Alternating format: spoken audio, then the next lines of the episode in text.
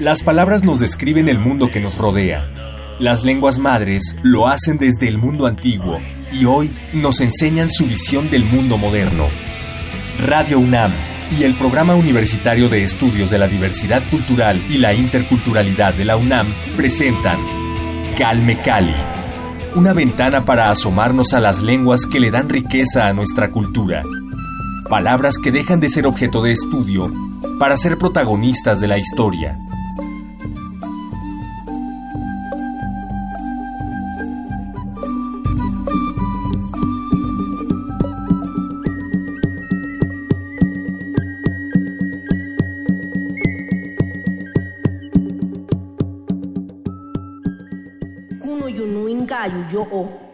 Nunde kwa chikui rana in rondolu ti churi kwetu nu ti baso kiti kanu yo Abda, ni wagi ya ene shabu ti huda wana shwa nyu. Numuri ni dos kundu. Hamina ngwe ngum tsanyo ga mi ngi shabu. Hamam ei humbatsi, stantint i win ense. Di johu, nerin enihu win shim hai. Minukskut naan hoot. Joshua jim duo no no duo na wab. Hat kere at sta wagat me de ke uka kambetne. Kushka uka mecnet. Wena hun mzoin. Mas kat mat shatigot. Ой, мам наша там дыкат, кат мум пангопат, мопкопат, кадам дуло дроть.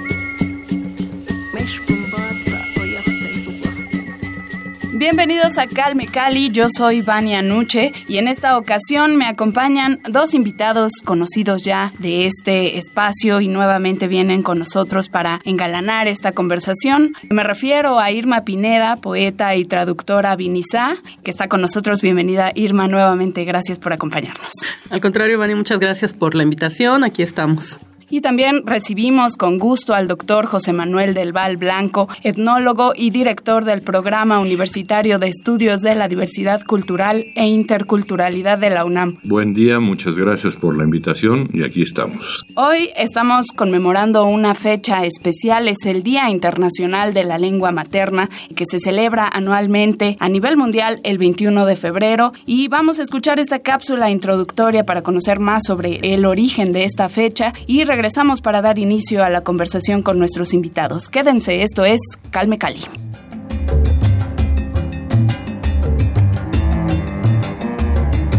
El origen de la celebración del Día Internacional de la Lengua Materna se dio en Bangladesh gracias al movimiento por la lengua bengalí.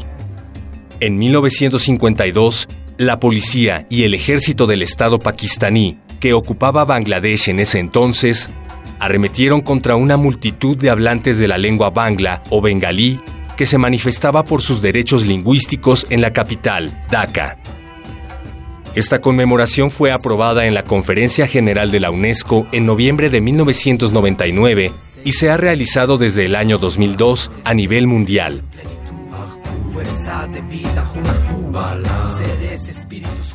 El Día Internacional de la Lengua Materna fue proclamado para promover el multilingüismo, la reflexión y la movilización a favor de la diversidad lingüística y cultural del mundo, y para movilizar la coparticipación y recursos que sirvan para apoyar la aplicación de políticas y estrategias en favor del plurilingüismo en todas las regiones del mundo.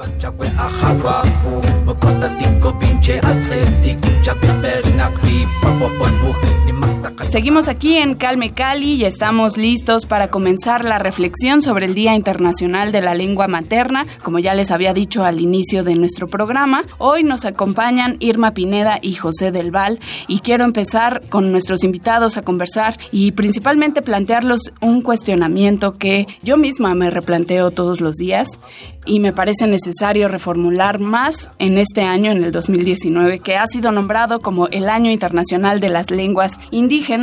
Yo me pregunto, ¿cuál debería ser el primer paso para lograr esta verdadera conservación y revitalización de las lenguas indígenas?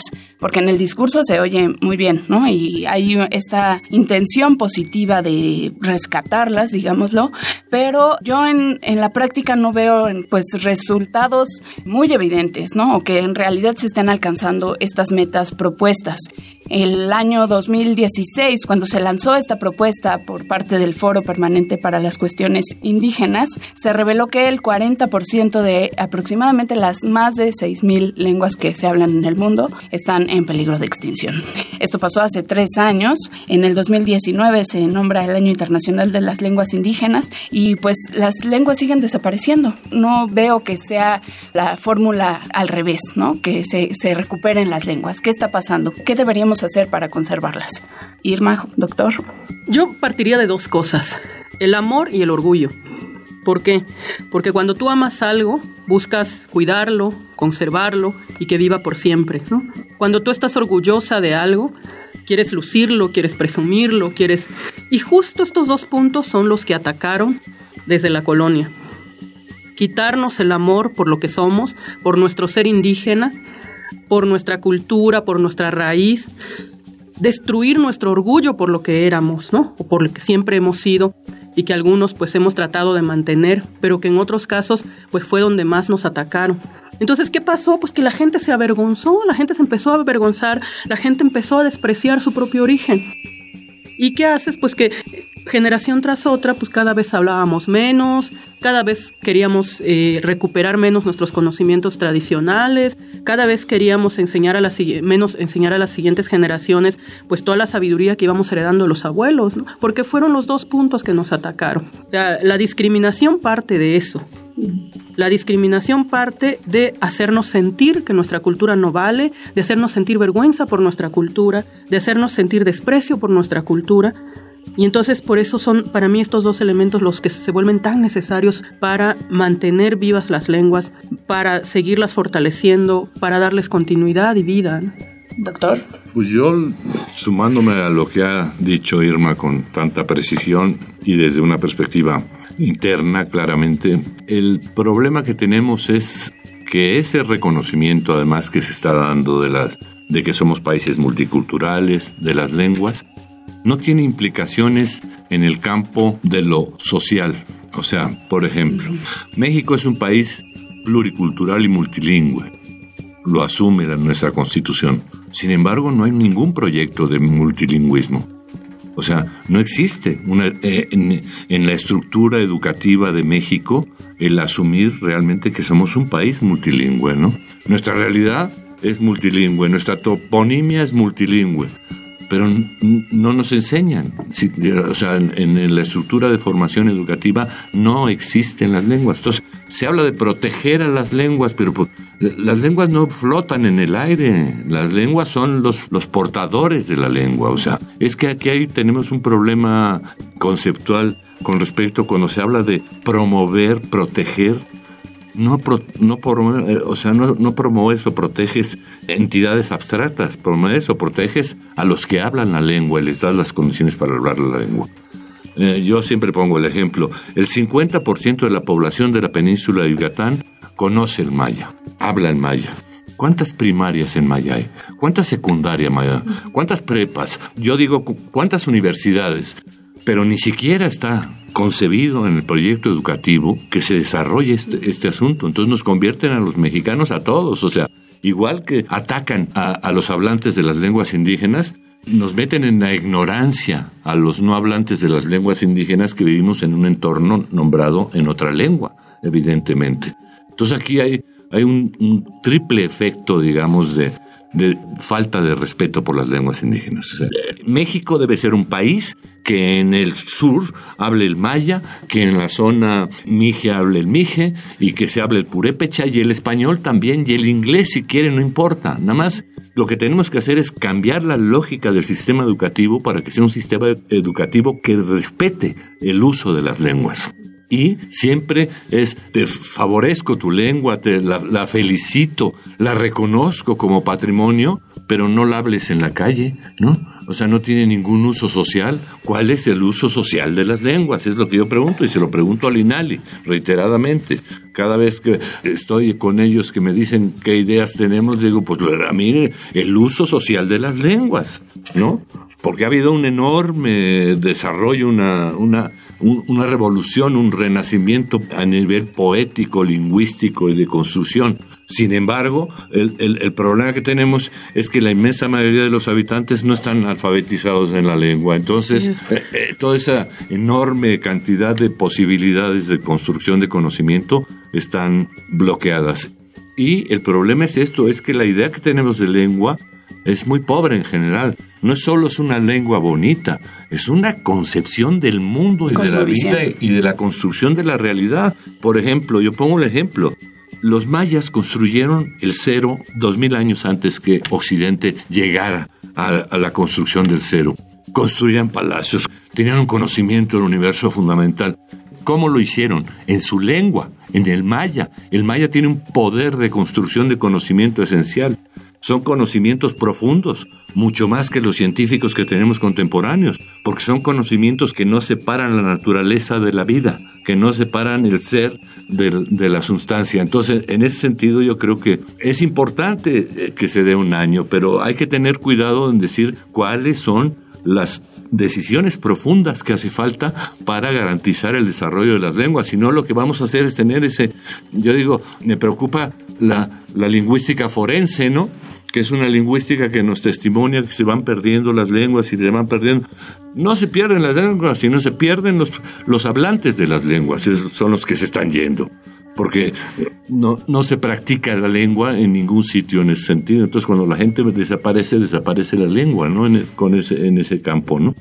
Ahora, al mismo tiempo, soy optimista. Y me he dado cuenta de que en muchos sitios donde la lengua estaba perdida, las nuevas generaciones tienen un, proyectos, procesos de reconstitución, que yo creo que es una de las cosas que sería importante este, este año de las lenguas indígenas. Pensar en la reconstitución de los jóvenes, de sus potenciales y de su capital lingüístico, ¿no? Entonces tendría que haber cosas, ¿no? O sea, yo digo, en la Ciudad de México es absurdo que no hablemos náhuatl todo es en náhuatl. Además, desde el nombre nos lo robaron, nos pusieron Ciudad de México, pero no, no, esto no es la Ciudad de México, esto es el náhuatl, ¿no? O sea, porque además al nombrarnos Ciudad de México cometimos el enorme error de apropiarnos de un término. Ahora resulta que Sinaloa ya no es una, digo, Guamuchi no es una Ciudad de México, porque la Ciudad de México somos nosotros. o sea, ya, Villahermosa ya no es una Ciudad de México, porque la Ciudad de México es esto. Eso fue una tontería. O sea, tenemos hasta que entender eso. Si queremos, el año de las lenguas sería ideal para cambiarle, cambiarle el nombre a esta ciudad, a este territorio, la náhuatl. Y nos deberían empezar a enseñar a hablar en náhuatl, saber, porque además las lenguas no solo son una forma de hablar, sino eh, son elementos constituyentes de la identidad. O sea, en los montes donde estás, los lagos, las flores, los frutos, los árboles, todo lo que te rodea te constituye tu identidad. Y nosotros, los habitantes de de México, pues somos eso, nada, chilangos, chilaquiles, o sea, no, hay identidad posible. Una identidad clara.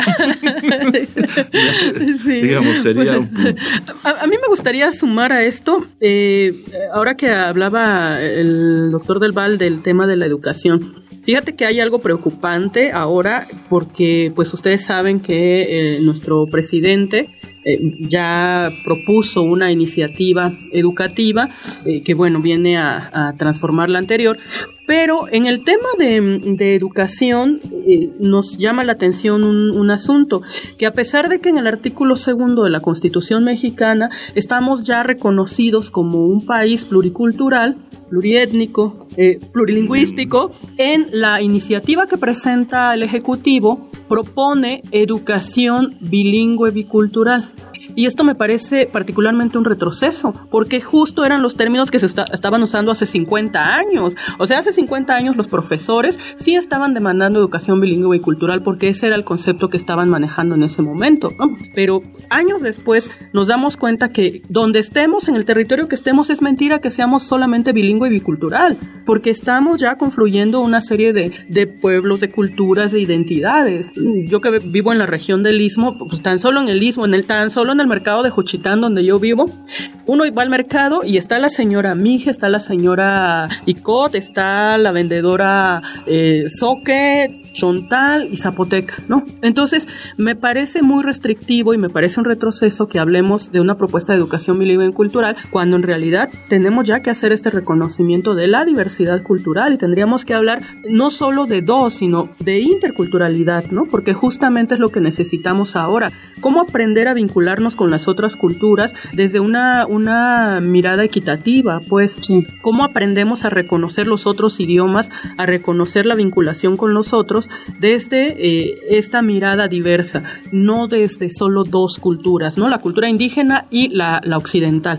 que, es lo que pretende esta iniciativa. Entonces, bueno, pues yo llamaría la atención ahí de la gente que nos esté escuchando y que puede incidir en este tipo de decisiones, de que pues, no es por ahí, ya, ya, ya rebasamos este momento de la educación bilingüe y cultural, ¿no? Ahora tendríamos que pensar en algo más amplio, en una diversidad, en una interculturalidad, algo mucho más, más profundo, ¿no?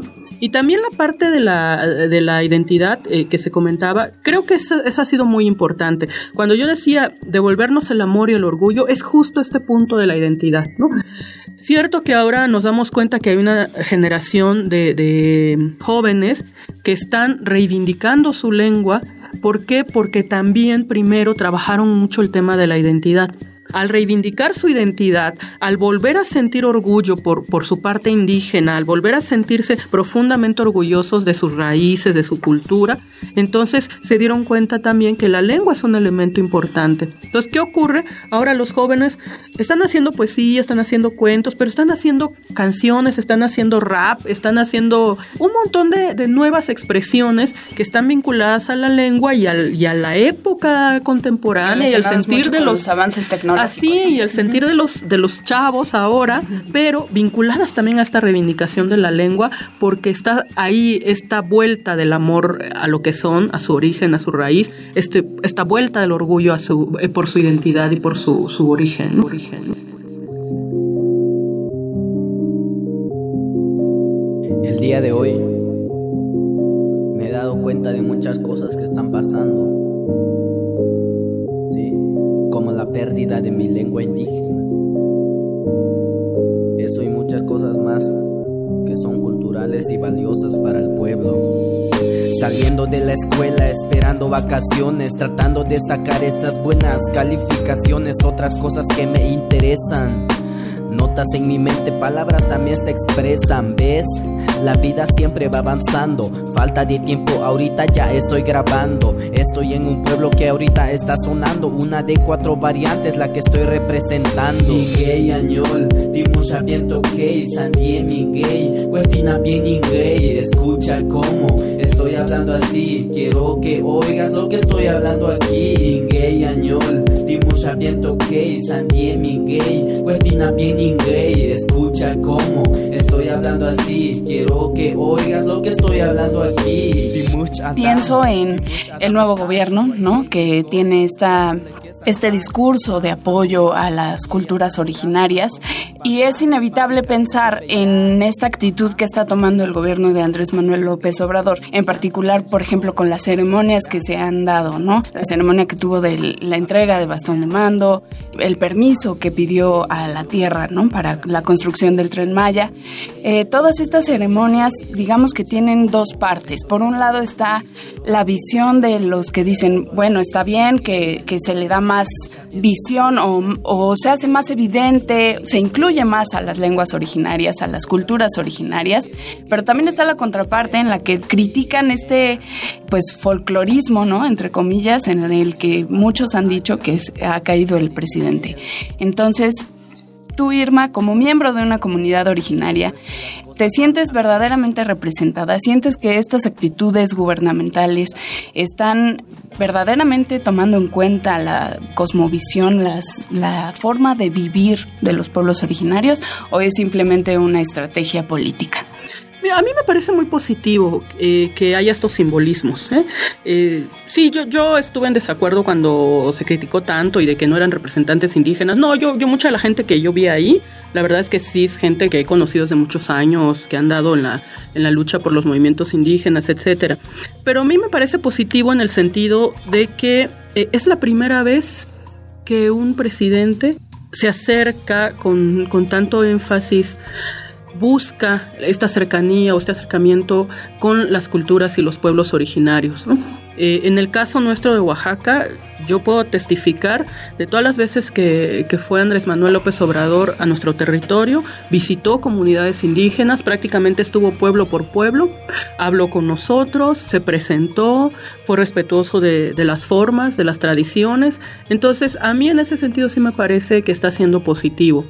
Digo, tal vez de repente eh, los asesores ahí se les va un poquito el tema y no, no resulta todo como debe ser, pero me parece que es bueno que el Ejecutivo busque vincularse con las poblaciones indígenas, ¿no?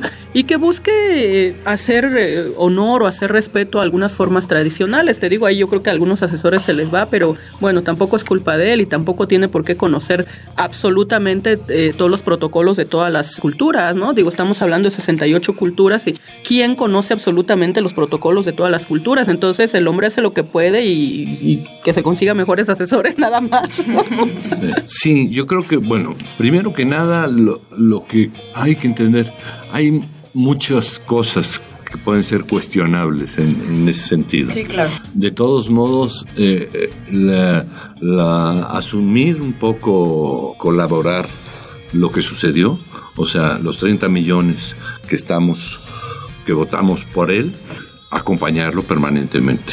Y el problema que tenemos ahora es ese, ¿no? O sea, porque, por ejemplo, la consulta previa, libre e informada es un asunto que han luchado los pueblos originarios durante los últimos 20 años hasta constituirse jurídicamente con ciertas características. Cuando se habla de consulta aquí, los asesores no entienden lo que es la consulta. Hacen unas encuestas, como se hacen, etcétera, etcétera, generales, regionales, etcétera, etcétera, que no no están produciendo evidentemente una participación real de la gente. La gente quiere participar realmente, para eso votó en este sentido. Entonces, es decir, eh, es responsabilidad de todos nosotros esto que estamos haciendo, señalar, oigan, esto sí, está muy bien ver al presidente de la República con un acto de, sobriedad, se le hinca a un señor enfrente y él se hinca enfrente. ¿no? Presidente de la República con las rodillas en, el suelo es un acto de, simbólico esencial de respeto. Y de humildad, ¿no? De humildad, de ponerse al nivel de los pueblos exactamente. indígenas. Y, y también digo, yo también conozco, no como tú, pero conozco a las personas que estaban ahí y perdón, eran gente muy respetable, ¿no? El hombre que le dio el bastón el primero, pues acababa, es, es un representante de Ayutla de los Libres, del primer pueblo que se libera de, los partidos políticos de una manera, además en, un, en una comunidad compleja como es Ayutla, donde, eh, lo que mencionaba particularmente ahorita Irma, la interculturalidad específica. Es una comunidad que tiene tres grupos sociales, se reconocen. Entonces hay tlapanecos, mixtecos y mestizos y hay un representante de cada uno de los tres y tienen la lógica de, articulación de trabajo. Entonces, esa construcción de la interculturalidad en nuestro país requiere muchas cosas, ¿no? Y sí, sí requiere un poco una permanente vigilancia crítica de las cosas, ¿no? Eso, eso es lo que yo diría que es importante y que no podemos dejarlo en manos de él nada más todo, ¿no? O sea, porque nos ha demostrado en actos y en hechos la voluntad específica, ¿no? Pero luego muchos de sus azores, es lo que ve, no están como a, la altura de la dimensión que él está proponiendo. Es que él abre el espacio para eso, ¿no? Sí. Entonces, lo que, lo que tiene que hacer las, la gente que está acompañándolo cercanamente es, es estar a la altura de lo que está haciendo él, ¿no? no quedarse por atrás, ¿no? O sea, hay demasiada burocracia metida entre problemas que dice uno no son muy complicados, ¿no?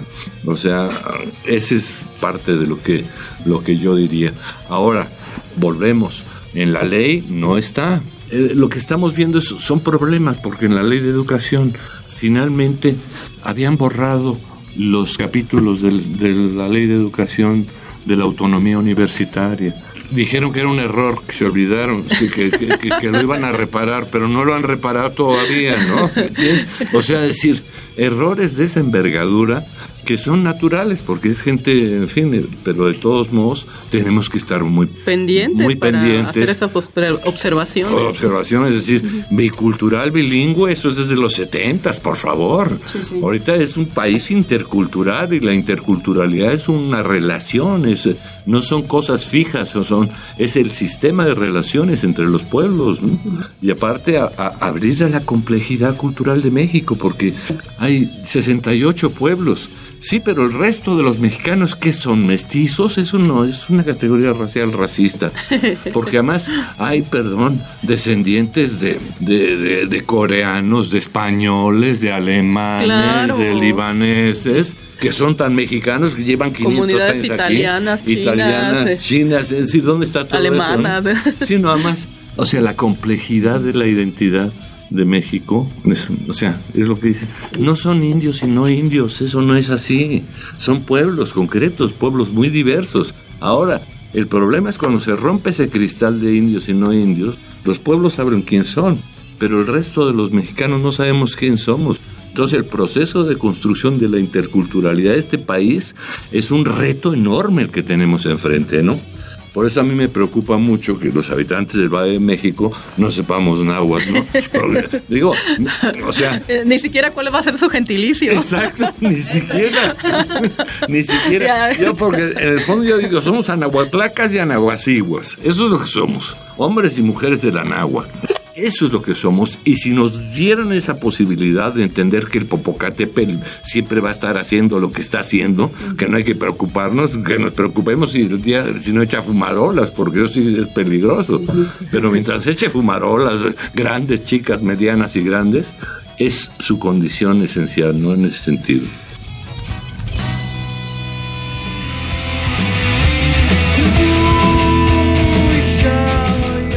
La siguiente semana no se pierdan la segunda parte de esta conversación y recuerden que hoy inicia la edición 40 de la Feria Internacional del Libro del Palacio de Minería donde se estarán presentando las novedades editoriales del PUIC. A propósito, los quiero invitar para que el martes 26 de febrero no se pierdan la presentación de Las Lenguas de América Recital de Poesía 3, una genial compilación de la calidad poética de este continente. Martes 26 de febrero a las 6 de la tarde en el Auditorio Sotero Prieto del Palacio de Minería.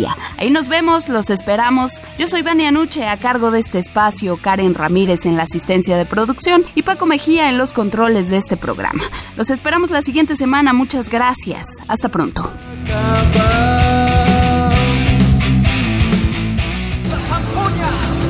Radio UNAM y el Programa Universitario de Estudios de la Diversidad Cultural y la Interculturalidad de la UNAM presentaron Calme Cali una ventana para conocer y reconocer las lenguas que le dan riqueza a nuestra cultura. Los invitamos a aprender un poco más de las lenguas madres de México en nuestra próxima emisión.